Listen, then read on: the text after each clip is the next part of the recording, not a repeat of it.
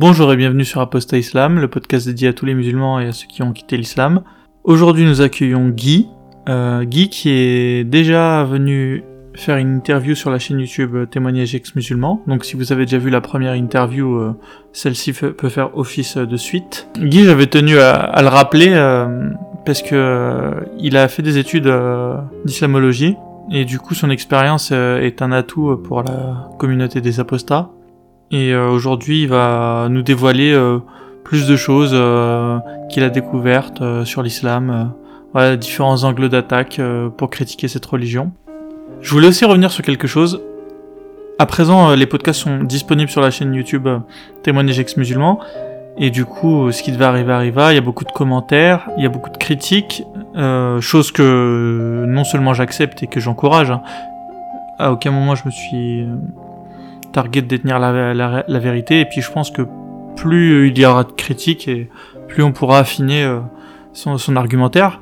Mais je voulais revenir sur deux critiques en particulier et je voulais en discuter euh, voilà de vive voix et pas juste euh, envoyer un message parce que je pense que c'est des choses qui vont être récurrentes. La première c'était une discussion sur la Shoah que j'avais eu avec Soleiman. Euh, alors évidemment rien de grave n'a été dit de mon point de vue. En tout cas à l'avenir je reprendrai pas un tel exemple parce que c'est un exemple qui finalement qui est très compliqué. voilà il y a beaucoup d'émotions autour de cet exemple. Et euh, voilà, tout simplement, j'arrêterai de l'utiliser, j'essaierai de me, de me, souvenir de ce conseil que je me donne à, moi-même. Et en tout cas, je le rappelle encore une fois, euh, à aucun moment euh, j'ai tenté d'insinuer ou de dire quoi que ce soit qui aurait minimisé cet événement. moi, je, je, je, crois totalement à, la, à ce que nous racontent les, les historiens. Je pense que pour moi, l'histoire, c'est une science, une science dure. On peut avoir une méthodologie scientifique et réussir à prouver qu'une chose a existé. Lorsque la communauté des historiens déclare à l'unanimité qu'une chose est vraie, euh, pour moi, elle est vraie. Voilà, tout simplement. Parce que je sais qu'il y a une rigueur euh, scientifique. Et pourquoi est-ce qu'il y a une rigueur scientifique? C'est parce qu'en en histoire, euh, les choses, il n'y a pas de dogme. Voilà, c'est vraiment la différence entre l'histoire et entre un dogme et une, une, religion. On peut, on peut se faire appeler science. Voilà, il y aura de la science islamique le jour où le dogme islamique pourra être attaqué, critiqué et tous les adjectifs autour de, de ces deux mots. Donc voilà pourquoi euh, l'histoire pour moi est une science, une science dure. Euh, donc ça c'était pour la Shoah. Et deuxième sujet euh, que je voulais aborder, c'est les violences faites aux femmes. On l'a abordé dans la troisième interview avec Soleiman et c'est vrai que quand on discute dans les interviews, même si j'essaie de les préparer un minimum, parfois les sujets qui sortent, on n'est pas forcément, on sait pas vraiment trop comment réagir sur le coup. Et puis aussi, on veut pas faire éterniser le podcast. J'aimerais pas donc malheureusement, je, suis obligé de parfois de me dépêcher de penser et je, voilà, je dis des choses qui peuvent qui peuvent être maladroites et j'en suis conscient. Et de toute façon, je le répète encore une fois, le, seul conseil que je donne, c'est euh, ne prenez jamais ce que je vous dis à la, à la lettre. Venez sur le Discord en parler. Je, je vais vais même pas vous dire euh, avant de chercher dans votre coin euh, vos, réponses, ou enfin vous pouvez le faire, il hein, a pas de souci. Mais venez sur le Discord en parler. Et sur le Discord, il y a vraiment des gens de qualité il y a vraiment un gros potentiel euh, intellectuel euh, sur le Discord. Donc quel que soit votre problème, vous trouverez en tout cas toujours des pistes de réflexion après. Euh, et voilà, ne prenez jamais des choses que je vous dis au pied de la lettre, tout simplement parce que le format podcast veut que c'est pas une pensée figée. Voilà, c'est le podcast, c'est pas un audio livre. C'est moi qui discute en live avec, une personne. Et à présent, place à l'interview. Bienvenue sur Apostat Islam. Aujourd'hui, nous accueillons Guy. Alors Guy, euh, tu as déjà fait une interview avec euh, notre cher ami euh, Kader sur la chaîne YouTube. Donc cette fois-ci, c'est une interview avec moi, Momo, pour le podcast Aposta Islam. Est-ce que je te laisse déjà te présenter assez rapidement, Guy? Ok, bah merci. Ouais, du coup, j'ai déjà fait une première interview. Celle-ci se veut complémentaire de la première, mais aussi réinsister sur des notions que j'aurais peut-être oubliées. Merci de donner la parole. Du coup, je m'appelle Guy, j'ai 27 ans, je suis du sud de la France. J'ai apostasié de l'islam, j'avais 18, euh, 19 euh, ans. Euh, je me suis converti à l'islam pendant un an. D'accord, attends, tu t'es tu t'es converti à 18 ans et tu as apostasié à 19 ans? Euh, Non, je me suis converti vers les 18 ans à peu près et j'ai apostasié vers les 19 ans. Ah ok, d'accord, ça, ça a duré qu'une seule année rapidement, euh, ton cadre familial. Euh, Je suis né dans, dans une famille euh, athée. euh, mais pas athée euh, militant. Je suis vraiment dans une famille dont la conviction est athée, c'est-à-dire qu'il ne se pose même pas de questions sur Dieu. Un père euh, dont la question de Dieu est totalement absente, une mère euh, dont il n'y a pas de Dieu. Vraiment une famille euh, classique française, comme on peut voir aujourd'hui dans, dans notre époque. Aucune question sur le mysticisme, euh, etc. Et j'ai grandi dans, dans cette famille qui est intellectuelle, puisque c'est une famille d'universitaires. Et je me suis converti à l'islam pour avoir des règles strictes et, euh, souples que je ne retrouvais pas dans ma famille, euh, qui avait justement cet esprit, euh, un esprit très, très démesuré, un esprit à l'encontre, enfin comme, comme tous les Français aujourd'hui, c'est-à-dire un esprit sans règles où tant qu'on peut le faire, on peut le faire. J'ai une question par rapport, euh, par rapport à ça, justement. Je sais que c'est souvent l'image qu'on présente des Français, mais euh, toi, il y a quand même une petite particularité, c'est que ta famille était universitaire. Euh, est-ce que je me demande si, si de ce fait-là, est-ce qu'il prê prêchait pas quand même euh, une espèce d'athéisme, euh, alors peut-être pas dogmatique, mais est-ce qu'il est te présentait pas quand même une vision du monde sous le prisme athée, ou c'est juste que on ne parlait pas de religion à la maison parce que c'était un non-sujet? Tu, tu vois la nuance? En fait, ce sont des universitaires, mais euh, sont professeurs de, de maths, physique. Hmm. Euh, donc euh, la question de Dieu n'avait vraiment pas de sens. Enfin, c'est-à-dire que ça n'avait pas lieu d'être juste posé. Pour eux, euh, c'était simplement la science qu'il fallait qu'il fallait pas suivre, mais c'était des questions scientifiques qu'on se posait en longueur de journée. Il y avait vraiment pas de Dieu, il y avait pas mais c'est vraiment un choix de vie, c'est-à-dire que c'est pas une conviction ou une, une croyance, c'est qu'ils ne s'étaient pas posé à un certain moment de leur vie la question de Dieu, c'est tout. Ok, d'accord. Euh, Est-ce que tu as vu la série euh, Raised by euh, Wolves? Non. C'est une nouvelle série qui vient de sortir avec, tu sais, l'acteur qui joue dans Vikings, le blond là, Ragnar. Là. Okay. Peu importe. C'est pas très grave si vous l'avez pas vu et c'est pas grave si tu l'as pas vu. C'est juste que c'est pour la première fois de ma vie, en tout cas de mes souvenirs. En fait, si tu veux, dans cette série, c'est des cyborgs qui élèvent une famille d'enfants. Et en fait, euh, la mère cyborg, euh, donc les enfants, il y a un moment où de la série, ils ont une dizaine d'années, parce qu'en fait, dans ce monde, il y, a, y a, une république athée, et en fait, elle fait une vraie prêche athée, comme si c'était une religion, tu vois, en expliquant que que les dogmes ne mènent à rien et qu'il faut mener euh, la vie d'une manière rationnelle. Enfin bref, c'est la première fois que j'entendais ça, et je me suis demandé euh, finalement si c'était pas parce que en fait, je pense qu'il y a un défaut en fait en France, c'est qu'en fait, euh, les athées ne prêchent pas euh, leur foi comme un dogme en fait. Alors je, je sais que c'en est pas un, tu vois. Mais je me demande non, si c'est pas. Est-ce est que si tes parents ne, ne t'avaient pas inculqué l'athéisme comme une sorte de religion, on a bien compris que c'en était pas une, est-ce que tu penses que ça t'aurait prémuni de, de cette entrée non. en islam juste Non, pas du tout, pas du tout. Il faut comprendre qu'il y a des gens dont leurs familles sont chrétiennes, chrétiennes même, même juives, ça existe, et qui pourtant deviennent musulmans parce qu'en fait l'islam, contrairement aux autres religions, et contrairement à l'athéisme qui est une philosophie, l'islam impose des règles. C'est la première chose qui est importante, c'est euh, la, notion d'obligation. C'est que l'islam impose des règles et en plus ces règles sont extrêmement strictes. Et si on arrive à se plier à ces règles strictes, on a une communauté derrière. En fait, c'est un ensemble qui va qui va faire que la personne va se sentir euh, forte dans un système qui le rend faible. Et c'est ça qui marche avec l'islam. Donc même si j'avais été dans une famille militante athée, s'il n'y avait pas eu un cadre strict et euh, fort que je cherchais inconsciemment, bah j'aurais été euh, j'aurais été musulman. D'accord. Et c'était quoi ta vision euh, des musulmans avant l'entrée en islam? Parce que même à 18 ans, tu étais quand même assez, assez grand quand même. Donc, je connaissais pas l'islam, je connaissais rien de, du monde musulman. Donc, donc tu peux nous raconter ton entrée en islam En fait, je me suis intéressé à l'islam parce que dans mon établissement, il y avait des, des musulmans. Et je me suis du coup posé la question légitimement, mais pourquoi il y a des musulmans d'un côté et il n'y en a pas de l'autre? Euh, des musulmans m'ont montré leur religion comme étant une religion de, de, de, paix ou quelque chose. Enfin, ils m'ont même pas présenté ça comme une religion, mais m'ont présenté ça comme un cadre de vie euh, très mystique. Donc je me suis dit que ça pouvait être intéressant. Euh, après quoi, j'ai décidé de vraiment voir par mes yeux ce qu'était l'islam. Donc je suis allé dans des mosquées. Euh, à ma grande surprise, j'ai vu que dans les mosquées, il y avait des gens mais qui foutaient rien. Je me suis dit que c'était pas forcément ça l'islam. Je suis allé euh, voir des imams mais qui connaissaient pas leur texte, donc je me suis dit c'est pas ça. J'ai lu le Coran, j'ai absolument rien compris pour la première fois, donc je suis allé voir encore des musulmans sur, sur des réseaux sociaux. Et sur les réseaux sociaux, j'ai pu rencontrer des, des musulmans qui m'ont expliqué euh, qu'est-ce qu'était l'islam, etc. Et je me suis vraiment intéressé de plus en plus à ça, jusqu'au bout d'un moment où, quand vous vous intéressez vraiment à l'islam et que l'islam, euh, vous, vous basculez entre islam objet d'étude et islam objet de croyance, à ce moment-là, vous perdez votre esprit critique et vous devenez musulman. C'est ce qui s'est passé avec moi. Pourquoi l'islam et pas une autre religion?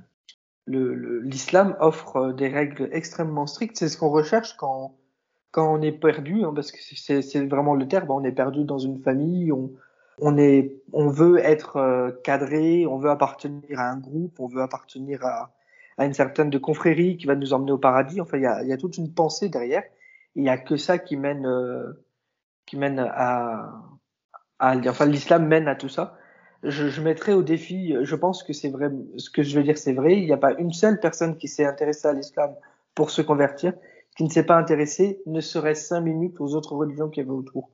Mais quand on s'intéresse aux autres religions, on s'aperçoit qu'il n'y a pas ce cadre rigide, il n'y a pas des règles sur tout et n'importe quoi. Et du coup, ça nous éloigne de ces religions-là et on, on, considère du coup que l'islam est vrai et la seule religion. Ok. Alors juste pour terminer le, ta présentation, eh, le judaïsme, euh, pourquoi pourquoi pas le judaïsme? Parce qu'il y a à peu près le même nombre de, enfin le cadre est quand même similaire. Il y a un cadre assez similaire, mais le nombre d'années pour devenir juif n'est pas le même pour, que pour devenir musulman. D'accord. Ça change tout. Et ouais, t'avais 18 ans, hein, t'étais pas. Ok. Non, mais. Euh... C'est ça. Ok, c'était super intéressant. Pour que tu peux même carrément nous raconter cette année euh, passée sous l'islam, parce que je pense que tu vas en arriver très vite à, à tes premiers doutes et à l'apostasie, du coup, alors. Euh... Oui, parce que je suis resté qu'un an musulman, donc moi, je. La particularité, et c'est tous les convertis qui sont comme ça, c'est dès qu'on se convertit, on doit déjà montrer aux autres que l'on est aussi bien, voire mieux que eux, euh, que les personnes qui sont nées musulmans, du verbe naître. Donc du coup, j'ai fait comme tout le monde, j'ai vraiment insisté sur la prière, j'ai insisté sur le texte, j'ai insisté sur le dogme, sur comment faire la prière, comment vraiment participer à la vie religieuse pour qu'on me considère comme des leurs. Euh, j'étais extrêmement assidu à la prière, extrêmement assidu dans le comportement. Plus j'étais dans le comportement bon du musulman, plus j'étais euh, détestable dans la vie civile, puisque mes parents, je leur parlais plus, je ne parlais plus à mon entourage. Euh, j'étais fermé du monde externe, c'est-à-dire il y avait que l'islam qui comptait dans dans toute ma vie. Je vivais pour l'islam. En vrai, après j'ai compris que c'était pour la communauté musulmane et pas pour l'islam. Mais quand on est musulman, on croit ça. Et j'étais euh, vraiment embrigadé euh, dans, dans une frénésie. Mais ça a été quoi ton plus haut niveau de, d'endoctrinement euh? Je pense qu'on peut pas parler de niveau quand une personne commence à être endoctrinée parce que tout, tout est mauvais dans l'islam, il n'y a pas quelque chose de bon.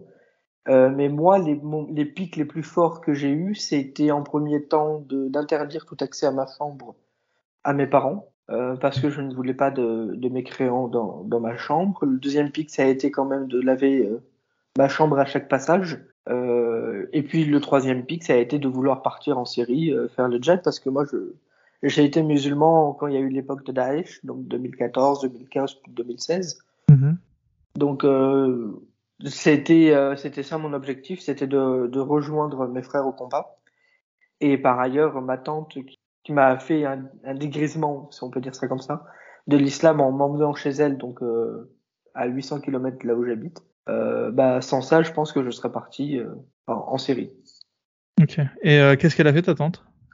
Ma tante, comme elle a vu que j'avais un comportement qui devenait un peu, un peu gênant pour la société, euh, m'a décidé tout simplement de me mettre euh, chez elle à la campagne pour que j'ai plus de musulmans autour et que on fasse un travail sur, sur moi-même. Et toi, tu l'as, tu l'as ressenti comme ça dès le début, son objectif, non. ou elle te l'a présenté euh...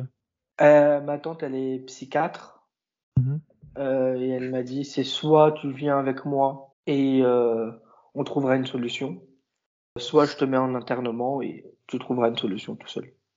Donc j'avais pas trop le choix, c'était soit euh, la campagne, soit la psychiatrie. Ok. Pourtant, tu avais 18 ans, tu étais un homme, euh, voilà, plein de testostérone, tu avais envie de partir en Syrie. Comment est-ce que tu expliques qu'une qu'une simple femme, sans aucune contrainte physique en plus, ait réussi à te à, t'imposer un, un, une retraite forcée euh, chez elle. Elle? m'a pas dit, elle m'a pas dit, euh, tu viens avec moi et tu sortiras de l'islam. Hein. Elle m'a dit, tu viens avec moi et on va faire un travail dessus. Euh, bon, moi, je l'ai pas compris comme euh, comme une apostasie. D'ailleurs, elle-même, elle ne voulait pas m'apostasier. Elle n'avait pas cette vision. Elle voulait juste me freiner sur la longueur que j'avais pris parce que je devenais vraiment euh, extrémiste et, euh, et très pratiquant. Mais c'était pas une volonté d'apostasier la personne. Ok, ouais. Parce que j'en ai reparlé bien après avec elle de tout ça et elle m'a certifié que c'était vraiment parce que je commençais à devenir dangereux. Et tu t'en rendais compte à ce moment-là que tu étais un danger Non. pour euh, ton entourage ou... Non, pas du tout. Donc, quand on est musulman, on, on, on fait tout pour être le meilleur pour l'islam et on s'en rend pas compte que faire être le meilleur pour l'islam, c'est être le pire pour la société française. Donc, euh, non, on s'en rend pas compte. On est vraiment à fond dedans avec des valeurs qui nous sont communes avec les musulmans et on se raconte les mêmes histoires en disant qu'on est détesté de notre famille, mais c'est normal. On se rend pas compte que ce sont nous les, les personnes mauvaises. Que- Quelle approche elle a eu en tant que... Euh, elle m'a emmené euh, dans sa maison de campagne et elle m'a dit euh, bah là tu peux t'intéresser à l'islam, tu fais ce que tu veux. Et en fait je me suis posé la question, je me suis dit je, je vais voir en fait comment comment les personnes qui traitent de l'islam voient l'islam quand ils ne sont pas musulmans. Donc euh, là je me suis remis à, à avoir mon esprit critique que j'avais perdu auparavant. C'est-à-dire qu'avant je lisais beaucoup de livres pendant l'islam, j'en ai lu aucun. Enfin aucun, c'est un Hmm. grand mot. J'ai lu que des livres islamiques en tout cas. Et à partir de là, je me suis dit, bon, je vais voir comment les, euh, les universitaires, tout, tout le monde qui m'entoure, en fait, voit l'islam objectivement. Et euh, je suis tombé euh, sur le livre d'Edouard Marie-Galès, euh, qui m'a extrêmement choqué, parce que Édouard Marie-Galès est un, des islamologues, en plus, vraiment, le hasard fait bien les choses, qui date la datation du Coran beaucoup plus tard que tout le monde, qui date, euh, qui met beaucoup de, euh, de rajouts enfin qui met en exergue les, les rajouts coraniques dans, dans son livre. Dans, donc euh, quand je suis tombé sur ce livre-là, je me suis dit l'islam c'est pas c'est pas ce qu'on nous raconte. C'est c'est pas du tout ça. D'ailleurs le, le Coran, enfin le, le livre d'Edouard Marie Galès a été euh, simplifié par par d'autres euh, auteurs, mais moi c'est en 2015 que ça s'est passé et en 2015 j'avais il y avait pas tous ces auteurs qui se sont rajoutés etc. Donc j'avais que le livre à lire, il y avait le, côté que difficile. Et j'ai été surpris de voir que dans la manière de penser de Galès, on pouvait euh, prouver que le Coran euh, était une construction humaine. Et ça, ça m'avait, euh, ça m'avait choqué. Ouais, tu, tu me tu me corriges si j'ai faux. Euh, moi, moi j'ai connu Édouard Marie Galès par euh, via Odon La, Odon Lafontaine, euh, C'est ça. qui a simplifié euh, son, son son travail. Je mettrai d'ailleurs euh, en lien de la description de l'épisode euh, le livre d'Odon Lafontaine qui est libre d'accès, donc euh, voilà, je le mettrai, ça mange pas de pain. Alors tu, tu vas me corriger évidemment.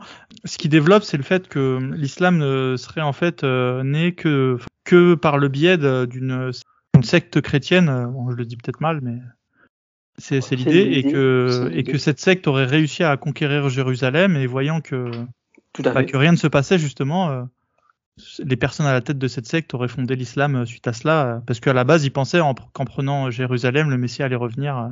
C'est euh, ça, tout à fait. Bah, c'est ça. T'as bien vulgarisé la, la thèse, c'est ça.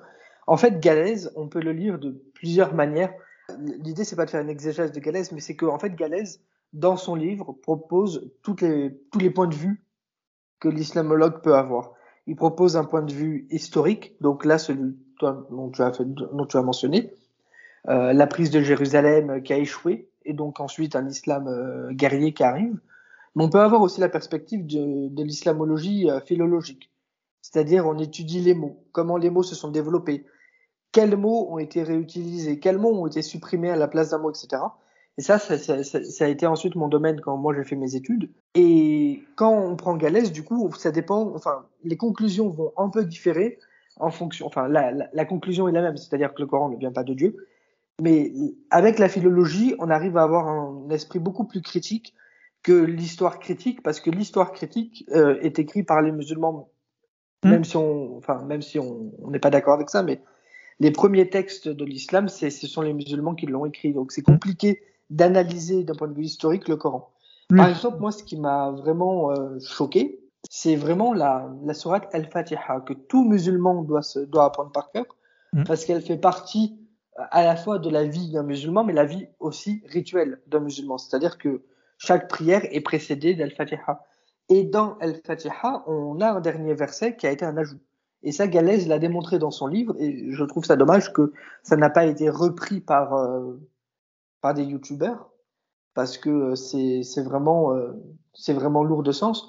On a Guillaume Di qui écrit euh, N'importe quel lecteur de Al-Fatiha aura remarqué que le verset 7 est nettement plus long que les autres.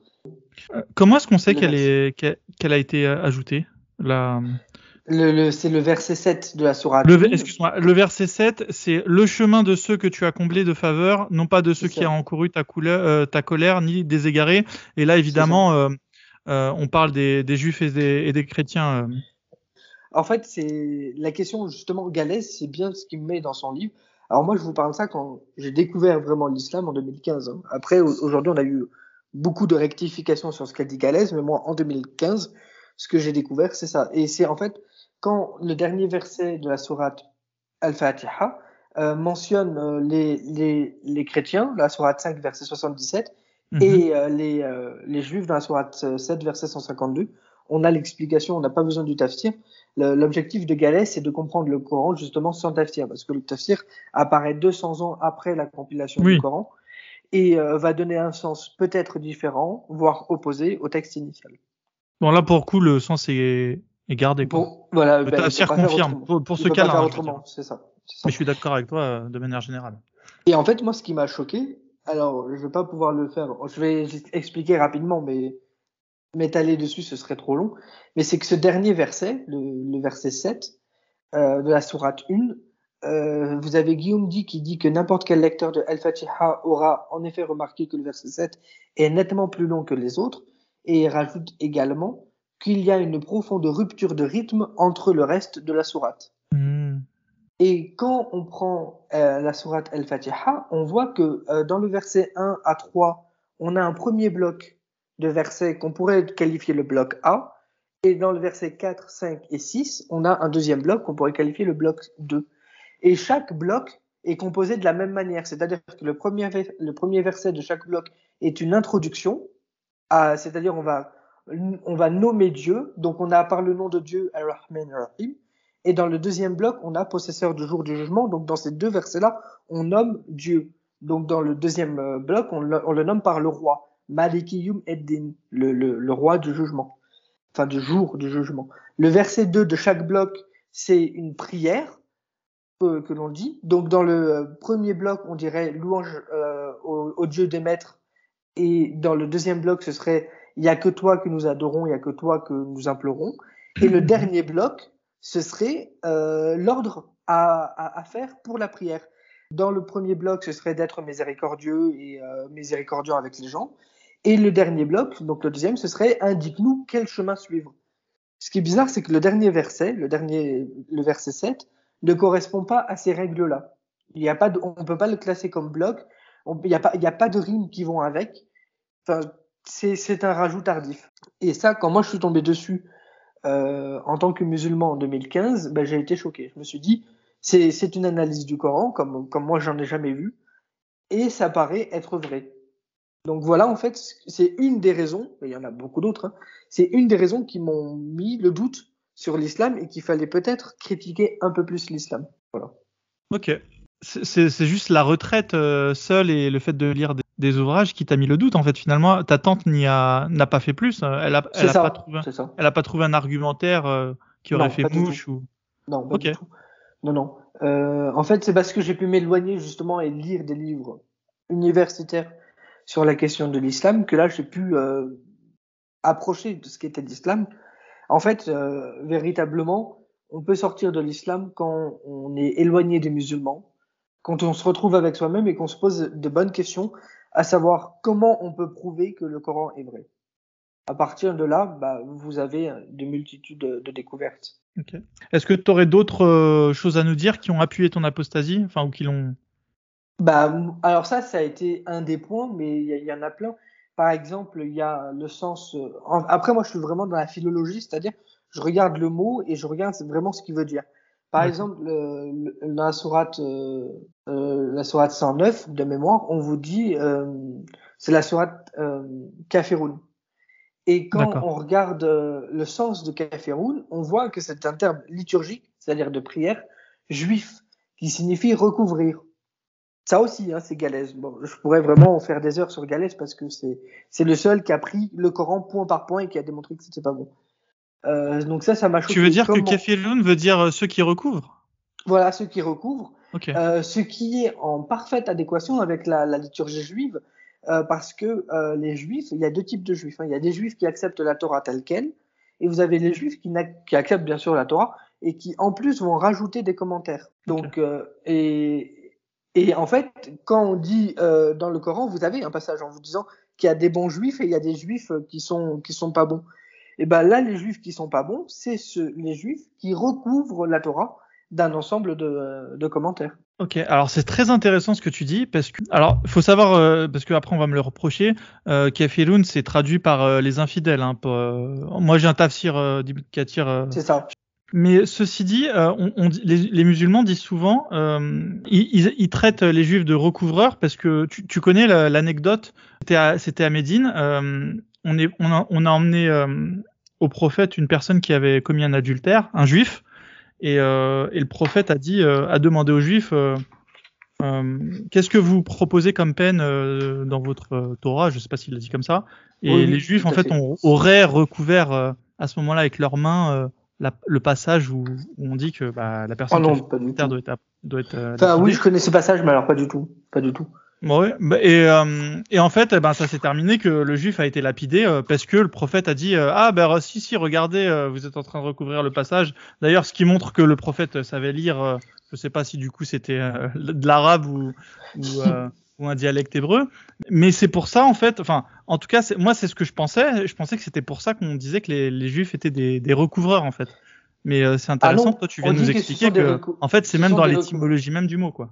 C'est ça, ce sont des recouvreurs parce qu'ils utilisent des Talmuds. Donc les Talmuds, c'est un ensemble de commentaires qui vont recouvrir le texte initial.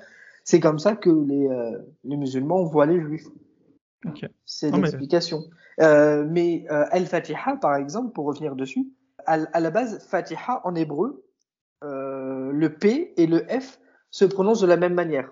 C'est-à-dire qu'il n'y a pas de, s'il n'y a pas de point, euh, on ne peut pas différencier si c'est un P ou un F. Et Fatiha ou Petiha en hébreu, c'est une ouverture. Comme en arabe, Afataha, c'est l'ouverture en arabe. Et les juifs avaient ce genre de prière. Et dans Mhm. les psaumes, dans les psaumes, on retrouve El Fatiha. C'est ça qui est intéressant.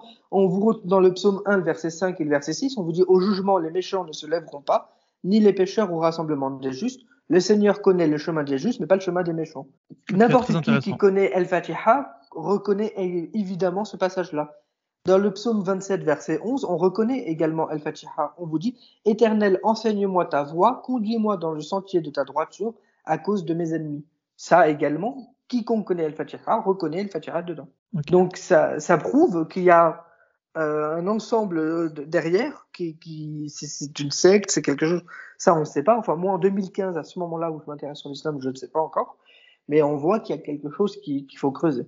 Bon, alors après, le musulman pourra te dire oui, c'est normal, c'est parce que euh, bah, euh, l'islam ne fait que reprendre euh, les enseignements d'avant, Bien qui sûr, ont été simplement modifiés, mais dont on pourrait retrouver en tout cas l'essence. Bah, ce qui est Donc, si tu- eux, ils vont te dire que la ressemblance, c'est justement un argument en faveur de l'islam, tu vois ce que je veux dire? Bah ouais, mais on n'a pas la ressemblance du verset 7. Oui, oui. Et ils vont te traduire Fatiha par le prologue. Hein. Ils vont, enfin, je veux dire, tout ce que tu dis, euh, moi je suis d'accord avec toi, mais eux, c'est pas, euh, ça les dérange pas, quoi. Eux, eux voilà euh, un argument Ah oui, en leur faveur. Mais moi, ce qui, moi, c'est ce qui m'a douté euh, quand j'étais euh, dans, dans l'islam. hein. Après, bien sûr que la personne qui est pas, enfin, qui veut trouver des arguments, on trouvera, hein, c'est sûr. Donc voilà. Moi, c'est c'est ça qui m'a qui m'a interloqué, c'est que le terme musulman n'apparaît pas une seule fois dans le Coran, que le prénom Mohammed apparaît uniquement quatre fois et encore, euh, si on veut vraiment le trouver, la quatrième. Donc Et c'est euh, vraiment Mohamed ou c'est pas Ahmed euh parfois c'est Ahmed. Après Voilà, ce que ça veut dire, c'est rien pas dire. tout à fait pareil, hein, on est d'accord. Euh, Mou en arabe, c'est celui qui fait. Ah, mais moi je veux un Mohamed, moi. Est-ce qu'on voit le Mohamed? Oui, on voit Tu vois ce que je veux dire? Oui, Je- oui, Moi je suis tatillon, Mohammed. moi. Oui, on voit Mohammed. Mais à la base, les musulmans se faisaient pas appeler les musulmans. Ils se faisaient appeler les muhajiroun, par exemple. Ah, ok. Ah, ça, bah, tu vois, je savais pas. Ok. Euh, ça, ça a été jusqu'à la fin du 7e siècle. Et c'est quoi la traduction? Muhajiroun, c'est ceux qui font la hajara, ceux qui sortent, sont ceux qui, euh, ceux qui ont émigré. D'accord. Vrai en, en référence à l'Égir. C'est ça, c'est ça. D'accord. Alors là, on a quand même évoqué des points qui t'ont bien fait douter, mais je veux quand même savoir le point final. Est-ce que tu as pas eu peur au moment euh, de ton apostasie de l'enfer?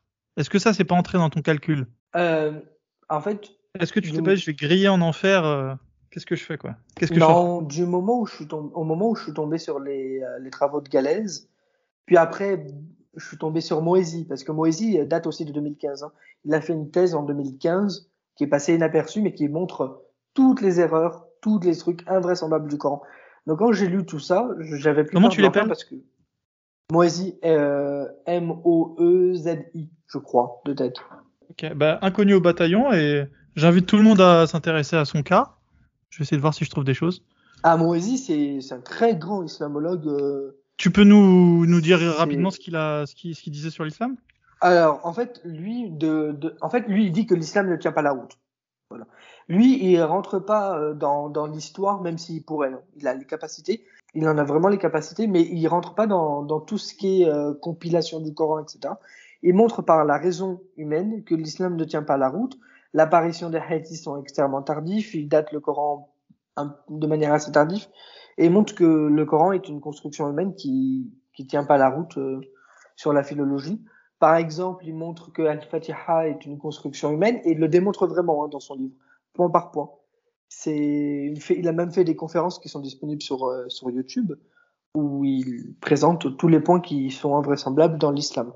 génial. Ok. Et donc du coup, euh, et tu as pas eu peur que c'était le diable qui te parlait, qui te mettait le doute? Ah non, du moment où j'ai lu ça, je, Ok, non, c'est J'ai rejeté le Coran immédiatement en fait. T'étais assez rationnel hein, quand même. Hein. T'étais pas. Euh, non, j'étais pas du tout rationnel, mais euh, ces gens-là, ces universitaires m'ont vraiment sauvé parce que en écrivant autant sur l'islam, moi je me suis dit ils sont pas musulmans, ils ont rien à gagner. En écrivant ça et en montrant de manière factuelle, c'est-à-dire avec la raison, on peut comprendre ce qu'ils disent point par point et montrent leur thèse moi, je me suis dit qu'il fallait se résigner à la, enfin, se, se, mettre à la vérité. Il fallait quitter tout ça, quoi. Ok. Et euh, euh, c'est quoi tes premières impressions quand tu quittes l'islam? D'être libre. Franchement, c'est d'être libre. J'étais plus obligé de faire la prière. J'étais plus obligé de penser musulman. J'étais plus obligé de me dire qu'est-ce que je veux faire comme repas de substitution euh, à propos de ma famille. On est libre. On est, y a, on est vraiment libre. Il y a, a, plus de questions connes qu'on se pose du style est-ce que si je vais rentrer, euh, est-ce que si je rentre avec le pied gauche, euh, je vais avoir des hasanats moins, des trucs comme ça. Donc franchement, c'est on retrouve de la liberté, la légèreté qu'on avait avant en fait. Et tu l'as annoncé, euh, tu l'as annoncé à qui? Enfin, vas-y, raconte-nous là, on veut savoir. J'étais chez ma tante et alors là, je le dis aujourd'hui avec un peu de calme et de sérénité, mais j'avais la haine de l'islam et même des musulmans parce qu'on m'avait menti. On m'avait menti en montrant que l'islam était une bonne religion, c'était faux. En montrant que l'islam était vrai, c'était faux. Donc en fait, j'avais la haine contre tous les musulmans.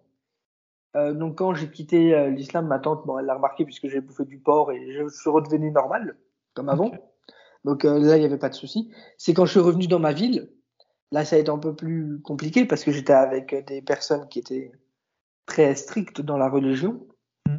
Donc ça, ça a été compliqué de de, de, leur dire. Après, ils n'ont pas été, euh, ils ont pas été euh, extrémistes, ils ont compris. Mais j'ai eu tellement cette rage, cette haine envers l'islam que j'ai encore aujourd'hui. Hein. Aujourd'hui, j'en parle avec sourire, mais, mais je déteste l'islam.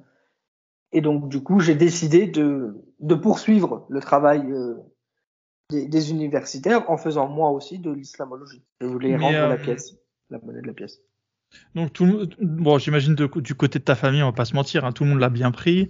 Euh, Mais plutôt, raconte-nous, euh, parce que là, là, là, t'as été trop évasif là. Raconte-nous quand, quand tu l'as raconté à tes potes salafistes. Euh, moi, je veux savoir la réaction. C'est pas possible que qu'ils aient dit. Euh, la réaction.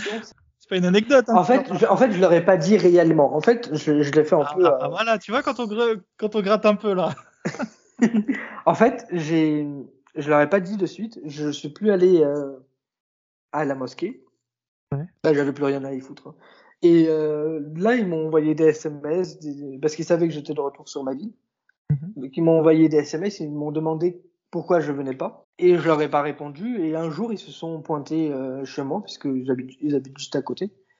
Et euh, là, je leur ai dit que moi, je n'étais pas trop attiré par ça, que actuellement, j'étais euh, dans dans d'autres pensées. Enfin voilà, j'ai pas été très très strict dans mes propos, j'ai pas été carré. Mais un jour, j'ai décidé de le dire officiellement. Je suis allé leur voir et Je leur ai dit voilà, votre, votre secte ne m'atteint plus. Ça a été mes mots. Et je leur ai Hmm. dit euh, ciao. Enfin voilà.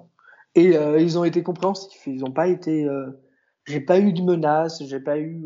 non, franchement. Mais t'as pas eu peur au monde Enfin, même moi qui suis Non, j'ai pas eu- lâches, je, je, sais, je sais pas si j'aurais choisi ce, ce choix de mots devant de- des personnes, tu vois. Non, j'ai pas eu peur. Ok, J'ai pas eu peur. Je sais pas pourquoi, hein, mais j'ai pas eu peur. d'accord. Ok. Après, j'ai fait des débats contre eux plus tard. Euh, maintenant, ils m'insultent de fils de, de l'enfer, des trucs à la con comme ça. oui, bon, c'est vrai. Mais euh, non, après, ils sont tout le temps. Ben, euh, si, je me suis foutu une, une fatwa dans la gueule il y a pas très longtemps parce que j'ai insulté leur prophète devant eux, mais mais ils sont gentils. Enfin, ils sont pas.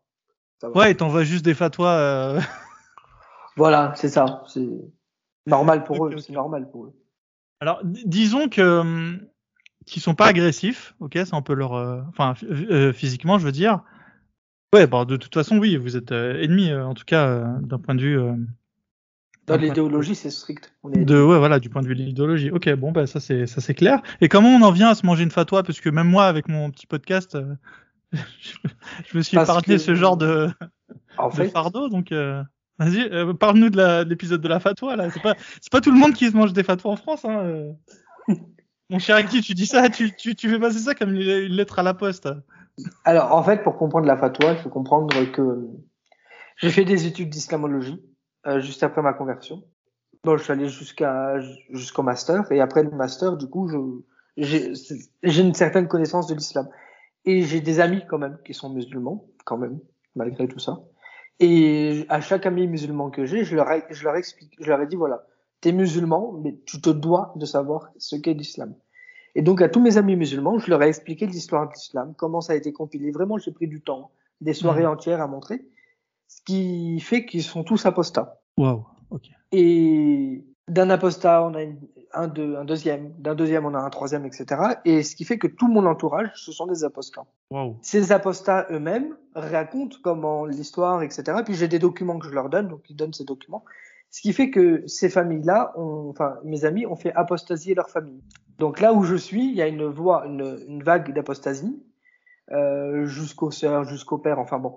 Et donc forcément, ces, ces musulmans qui m'avaient converti avant, il y a une dizaine d'années plus tôt, euh, sont venus me voir et m'ont dit qu'est-ce que tu fous? Enfin bon. Et là, Ils je ont compris dit, que c'était bah, toi. Oui, ils ont compris que c'était moi parce que euh, mes arguments sont les mêmes. Ils ont eu accès à mes documents et il y a ma signature dans les documents, même si je signe pas, on voit que c'est, on voit que c'est moi qui suis derrière, derrière les documents.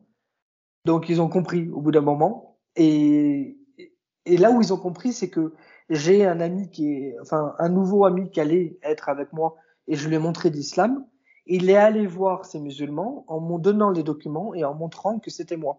Donc le lien, il a, il a été très vite. Ils ont compris que les personnes qui avaient apostasié, c'était à cause de moi et que j'étais encore en action. Donc ils sont venus chez moi et m'ont dit, ok, euh, t'as quitté l'islam, tu fais ce que tu veux, mais euh, tu fais pas apostasier les gens. J'ai dit, bah si, je le fais, c'est mon devoir. Et cette personne-là, j'ai voulu la faire apostasier, ça a été la personne de trop, visiblement, puisqu'ils m'ont proposé de faire un débat, ce que j'ai accepté.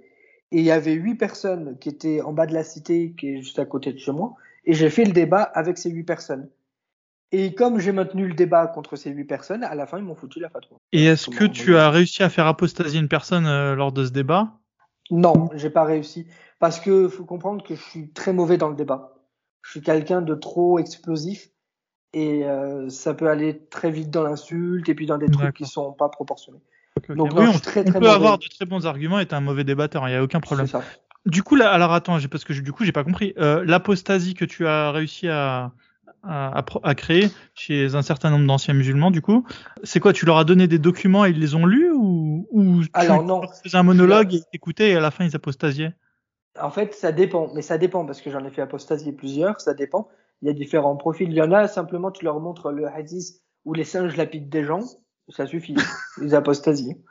tu, peux- tu pourras me l'envoyer? Il y, a un- il y a un hadith où des, des singes lapident des gens? Ouais, oui, je te l'enverrai, ouais. Je l'enverrai, tu pourras le mettre. Mais, Eh, ouais, mais ouais. Avec l'islam, j'arrive à tous les jours en. en- en- à en apprendre. C'est fou, hein Non, mais c'est cette religion a une qualité, c'est que c'est un puissant fond. C'est ça.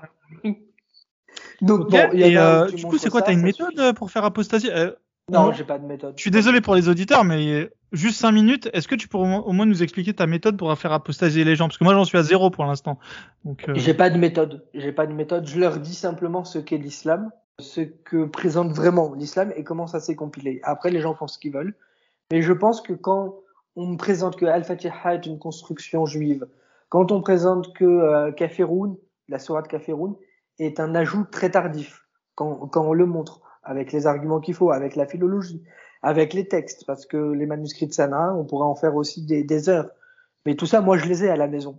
D'accord. Donc quand on montre tout ça, ben, les gens, au bout d'un moment, ils se disent, bon, bah oui, il y a qu'une voie, c'est l'apostasie. Bon, bah, génial. Ok. Bon, on compte sur toi pour euh, compiler tout ça et nous faire un, nous pondre un petit livre. Hein. Je suis en train auto-édité, euh. livre. Je suis en train d'écrire un livre avec une autre personne. Euh, c'est David Viaposta. Je sais pas si. Ah, da- oui, oui, euh, David Via Posta, euh, on lui, on lui passe le bonjour et, euh, et puis on espère à lui et sa famille de, de bah, beaucoup de courage euh, dans ce Oui. qu'ils vivent, parce qu'eux aussi sont menacés de mort euh, On est menacé. par nos très chers amis. euh. C'est ça. Et on est en train d'écrire un livre du coup sur Super. ça. Alors du coup, le livre va comporter une très grosse introduction avec toute l'histoire de la compilation du Coran, parce que ça, je tiens vraiment à, à le faire. Et ensuite, tout ce qui ne va pas dans l'islam. Donc on est en train d'écrire ce livre-là. Et on a un site web où on met, euh, où je mets, euh, les, euh, tous les points négatifs de l'islam, tout ce que dit l'islam, etc. Ok, bah tu me le, tu me l'enverras et puis on le mettra pareil en description Ouais. de, de l'épisode. Euh, bah génial. Bon bah là, je pense que on sait, on sait, voilà, on a compris pourquoi est-ce que tu avais apostasié. Et puis, et est-ce que tu peux nous parler de, bah, de ta vision des musulmans, euh, ce que tu penses d'eux en tant que communauté, et puis après ta, bon, ta vision de l'islam, euh, tu l'as quand même euh, dit en filigrane, mais euh, nous l'a rappelé. Euh. En fait, l'islam est un messianisme par excellence, c'est-à-dire que l'islam propose la paix une fois qu'il n'y a plus d'adversaires. Donc, comme je fais partie de ces adversaires, ben, je peux pas être d'accord avec l'islam. Donc, j'exècre absolument l'islam parce que l'islam veut m'éliminer pour arriver à mettre la paix dans le monde. Voilà. C'est aussi simple que ça.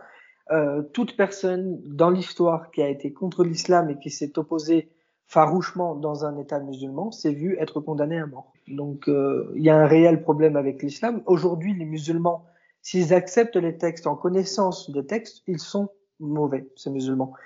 Un, mu- un musulman qui connaît les textes, c'est normalement un apostat. Du moment où il connaît les textes et qu'il n'est pas apostat, c'est que c'est un ennemi déclaré pour vous. C'est tout. Et est-ce que on peut être musulman et, et vivre en France? Enfin, de, de quelle manière le si tu si avais les si le gouvernement euh, voilà si, si Macron te donnait une place euh, à je ne sais quel secrétariat euh, pour le conseiller euh, sur l'islam, euh, qu'est-ce que tu lui conseillerais euh, pour prendre en main euh, la communauté euh, des musulmans en France? Ben, il y a deux choix. Soit il y a le choix où les euh, frères musulmans n'interviennent plus du tout et plus aucun salafisme n'intervienne, etc. Dans ce cas-là, on pourrait, pourquoi pas, créer un islam de France pour la France. Mais ce serait faux théologiquement. Euh, la théologie musulmane veut que le Coran ne peut pas être changé par la Sourate 5 verset 3. Et donc, il convient aux musulmans de montrer la réalité des textes et de, leur dire que ça leur va pas, que c'est pas pour eux. Donc, euh, il faut interdire le Coran parce que le Coran euh, est mauvais. Tout comme on interdit Mein Kampf à juste titre. Ouais, mais le- problème, euh, je vais essayer de voilà, C'est le nombre d'adeptes. je, vais- je vais faire l'avocat du diable. euh, on est très très loin de pouvoir faire interdire le Coran pour euh, tout un tas de raisons euh, que tout le monde peut Bien imaginer. sûr, bien sûr. Donc, donc sachant que quelqu'un comme Macron, voilà, fait de la réelle politique, tu tenterais en tout cas de lui faire enlever tout ce qui est frère musulman et c'est possible. Hein, je veux dire, c'est c'est pas c'est pas la lune de, de lui demander d'y arriver. Du coup, il nous resterait un espèce de d'islam euh, laïque, une sorte de bah, à ce que ressemble le, le christianisme de nos jours. Euh, Est-ce que tu penses que ce serait suffisant? Est-ce que tu t'en contenterais ou tu penses que que le mal il est plus profond et que in fine il faut il faut trouver un moyen de bah, d'a- d'arriver à l'interdiction pure et simple de En fait, le, le mal, il se trouve. En fait, c'est vrai. On pourrait, on pourrait croire que le mal se trouve dans le Coran. Euh, mais vous savez, quand vous avez mal au crâne, si vous prenez un paracétamol, bon, ça fonctionne. Mais la source du mal, c'est le prophète lui-même. C'est lui qui a, soi-disant, quand il rentrait en transe, avait ses révélations. C'est lui qui tuait des gens ou qui les faisait tuer. Le problème, c'est la sira. Et il faut interdire la Syrah pour interdire le Coran. Et euh, moi, j'ai ma formation de théologien qui me montre quand on réforme l'islam, ça marche pas. On a essayé de le réformer. On a essayé de, euh, même les premiers musulmans, quand le prophète, soi-disant, quand le prophète est mort, ils ont essayé de réformer l'islam en quittant l'islam hein, ou en ayant leur vision de l'islam et ils se sont fait buter. Les guerres d'apostasie, c'est juste après la mort du prophète. Mm. Donc c'est pas possible dogmatiquement, théologiquement, de réformer l'islam. Et si on arrive à me montrer que la réforme de l'islam est possible, bah, je dis chapeau, franchement. Mais le problème, c'est que ce...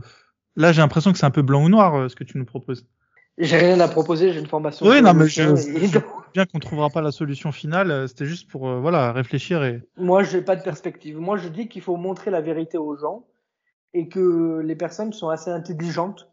Euh, si on montre vraiment ce qu'est l'islam, pas avec des mots compliqués, on montre avec des preuves, avec des sources, en montrant que c'est une construction, et après on, on l'interdit, tout simplement. Enfin, c'est ma vision des choses. Je sais que ça se fera pas, et c'est dommage.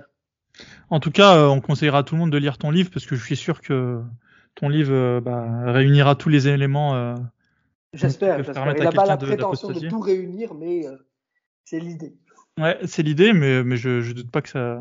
Bah, ah, bah, la, la, chose la plus compliquée, c'est quand même d'avoir l'oreille attentive d'un musulman, en fait. Parce que le problème, c'est que souvent, bah, en plus, tu le sais, les hadiths même demandent aux musulmans de ne pas rester aux côtés de quelqu'un qui critiquerait l'islam. Donc, c'est ça. C'est déjà assez compliqué comme ça d'avoir leur oreille attentive.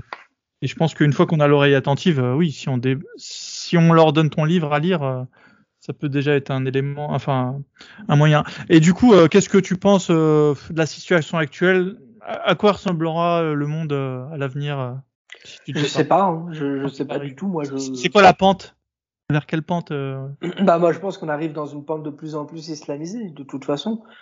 Ce que je disais dans le premier interview, c'est que aujourd'hui, dans, dans les cités, parce que le problème se situe en majorité là-dedans, il y a beaucoup d'arabo-musulmans, mais le problème, c'est que des personnes qui se convertissent à l'islam deviennent arabo-musulmans. Donc, l'islam fabrique des, des, des, des, ethnies qui sont étranges, étranges dans le sens où on n'arrive pas à comprendre ce que c'est euh, d'un point de vue de la démographie, et ces personnes-là se déclarent ennemies d'une société dans laquelle ils vivent. Donc c'est, je sais pas là où on va. Tant qu'on n'interdit pas le mal, je, je sais pas où, où on va. Et c'est quoi ta nouvelle philosophie de vie? Alors, je, je, suis athée maintenant. Je suis athée militant. Euh, et voilà, je milite euh, pour l'athéisme. Qu'est-ce que tu raconteras à tes enfants, par exemple? Parce que toi, justement, euh, il y a eu ce manque de tes parents. Ils ont, ils ont cru bien faire. Hein. Attention, on n'est pas là pour leur jeter la pierre. Mais euh, qu'est-ce que tu ferais différemment euh, d'eux? Je sais pas du tout. C'est une très bonne question pour imposer des règles strictes et souples, mais je sais pas du tout. Je sais pas. C'est une impasse pour moi. Je sais pas. Ah, c'est très compliqué là. Et c'est quoi ton état d'esprit en ce moment euh? Parce que je sais que justement, euh, bah, tu as pas réussi à avoir euh, les financements pour continuer. oui, bah, parce que j'ai j'ai fait mon. C'est ça, j'ai fait mon master en islamologie. Euh, j'ai pas obtenu les, les, les financements et l'accord parce qu'il faut les deux et l'accord pour faire la thèse, ce qui est très, ce qui est dommage. J'aurais bien voulu avoir la thèse, ce qui fait que j'ai pas le titre. Bon après c'est qu'un titre, mais aussi c'est une capacité d'enseignement. J'ai été chargé d'enseignement dans des universités, mais ça me plaît pas parce que c'est des, des universités qui sont privées. Euh, donc ça, ça me plaît pas. Moi, je veux, je veux pour le public. Voilà, je veux enseigner au public, dans le public. Donc. Euh. C'est quoi le problème du privé? Euh, Non, il n'y a pas forcément de problème. Si quand c'est euh, dans la théologie, le problème c'est qu'on peut avoir euh, des, euh, des directives religieuses, ce que moi j'ai eu pour l'enseignement de la langue arabe, par exemple. Donc j'ai quitté immédiatement le cours. C'était quoi les, les, directives qu'on t'a données? Les directives, ça a été de mettre les formules de politesse, de bien prononcer quand il s'agit d'un nom de Dieu. Euh, tout des petits détails qui fait que les, les, personnes qui sont en face apprennent avec ces détails et mettent faux. Par exemple, vous savez, la langue arabe se, se lit d'une manière, mais quand vous le lisez dans le Coran, ça se lit d'une autre manière. C'est les règles de tajwid. Et ces règles de tajwid, elles sont, elles sont inventées de pure, de pure, de pure invention. C'est le, les djihad par excellence. C'est la pensée euh, par excellence. Vous n'avez pas de règles précises dans la règle, dans les grammaticales arabe qui va vous dire un M précédent d'un N doit se prononcer un N. Et vous n'avez pas de règles comme ça. Et pourtant, quand vous vous enseignez l'arabe, euh, dans les cours de TD, hein, pas dans les cours magistraux, eh ben vous devez, vous devez dire ce genre de règles. Vous devez montrer que le tajwid a une vertu, etc. Ben ça, c'est pas mon truc. Mais si tu le faisais pas, il se serait passé quoi? Euh, C'était pas bah, très contraignant. Il t'aurait suffi d'ignorer ces règles. Alors, alors oui, après on peut passer au dessus, mais on est peut-être contrôlé, pas forcément.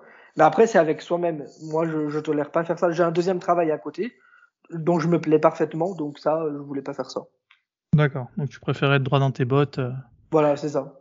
ça. Et euh, c'est un peu vicieux de ma part, mais est-ce que tu t'es pas demandé euh, à un moment si ce serait pas une bonne chose à faire que de, de profiter bah, de tes cours euh, d'islam devant un public de musulmans pour les faire apostasier?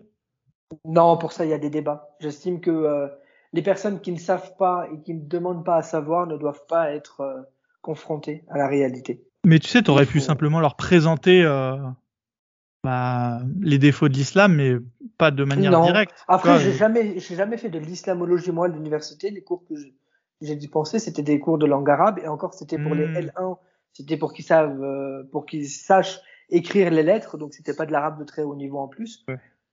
Donc, euh, non, non, je, il n'est pas question de parler d'islamologie à des personnes euh, dans cette situation-là. Ok. Ouais, donc tu, tu ne prêches pas non plus pour euh, pour un, militantisme apostat euh, actif ah bah, euh. Si j'étais professeur d'université, avec mon doctorat et mon HDR, là oui, là je, je, je, je me tairai jamais, parce que j'ai l'habilitation. Là, j'ai aucune habilitation, euh, je reste dans mon coin.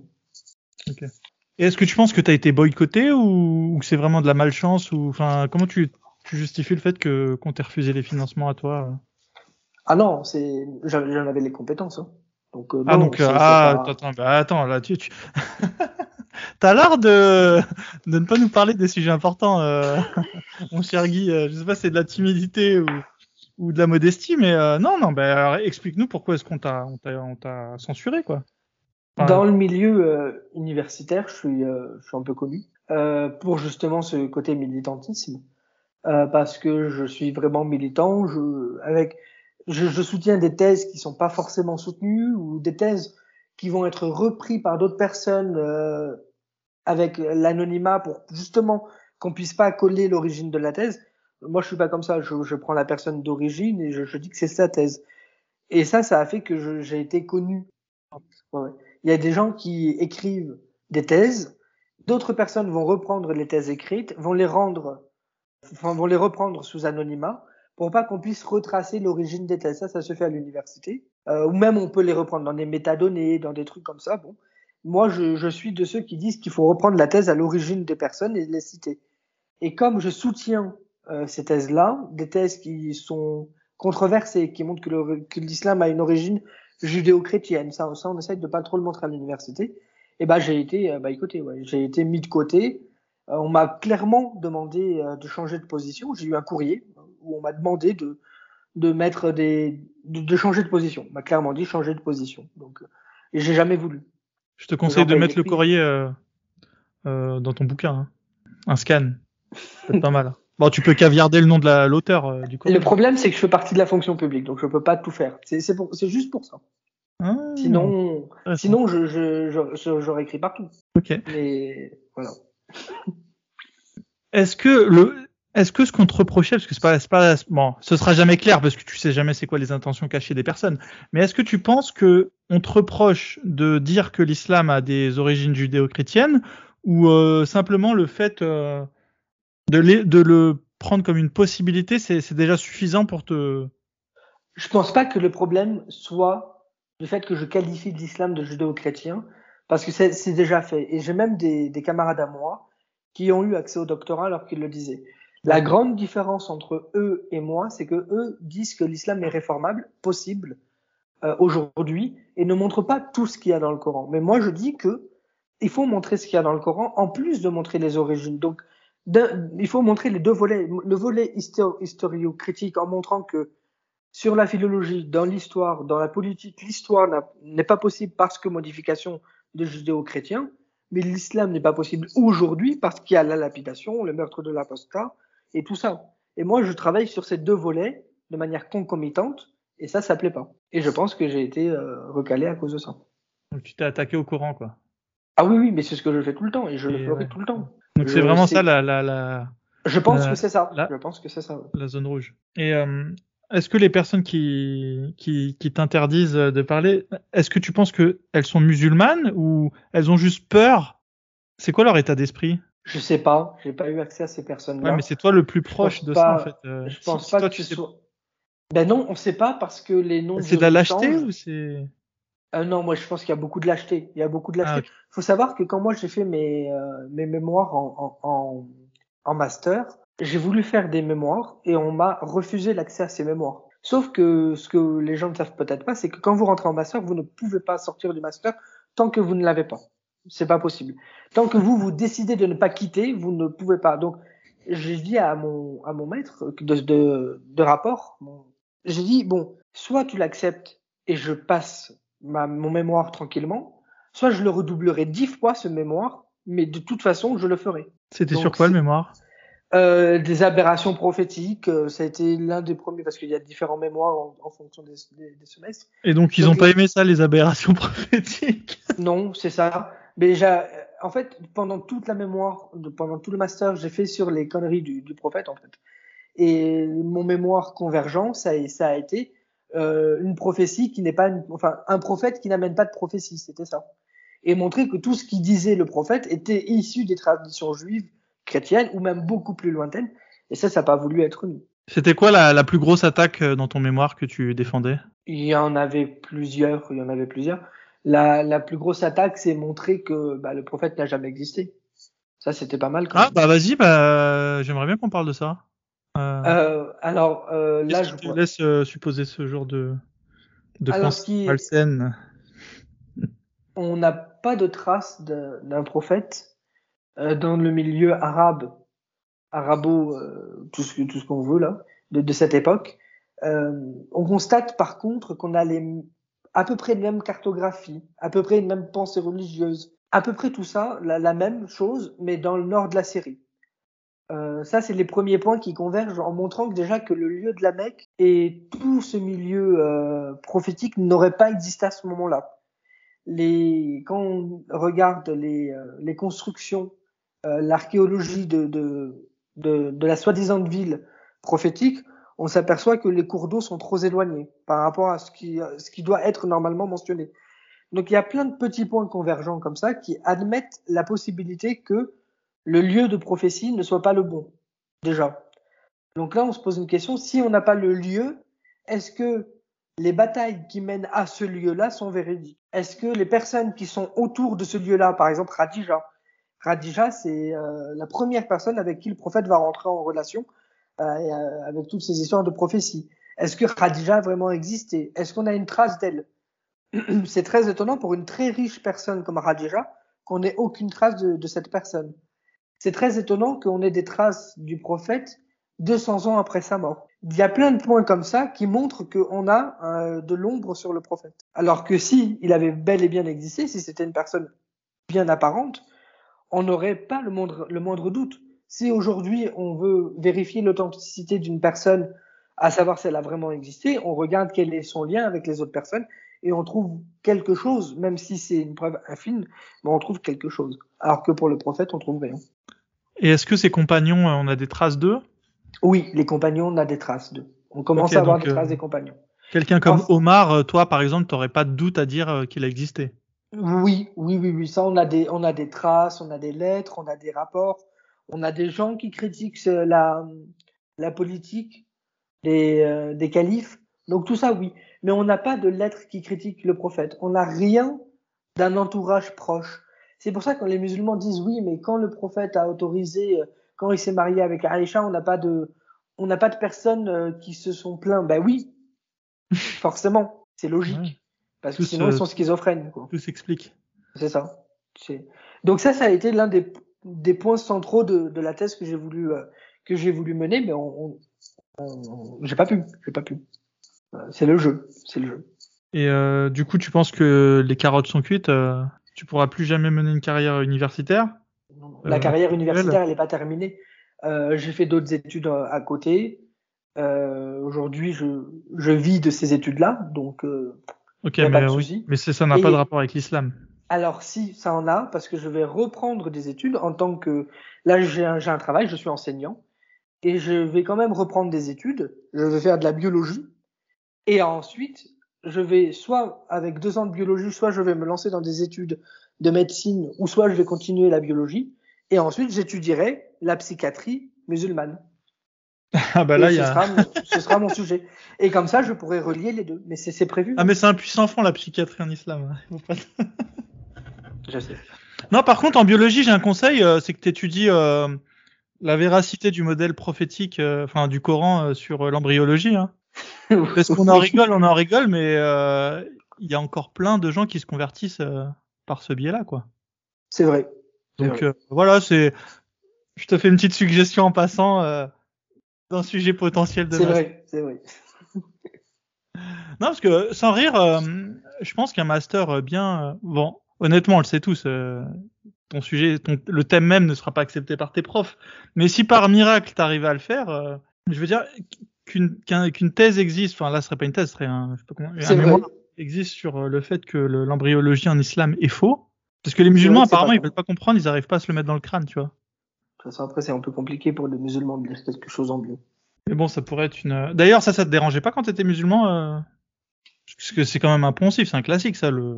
Bah, quand j'étais musulman, j'acceptais tous les textes, j'acceptais tout. Ouais. J'avais aucun problème avec rien.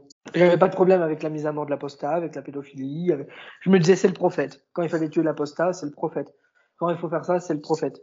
On a cette capacité, quand on est musulman, à se dédouaner des choses qui nous incombent. Donc, euh, Ok, très bien. moi, Une c'est petite bon. conclusion à faire, euh, un message pour les gens qui seraient en proie au doute, par exemple? Bah, venez sur le site, c'est les apostats de France. Euh, sur ce site qui est en construction, hein, donc faut être patient parce que c'est c'est long. Il va, je pense, au bout d'un an, mais il y a déjà quand même là des sources.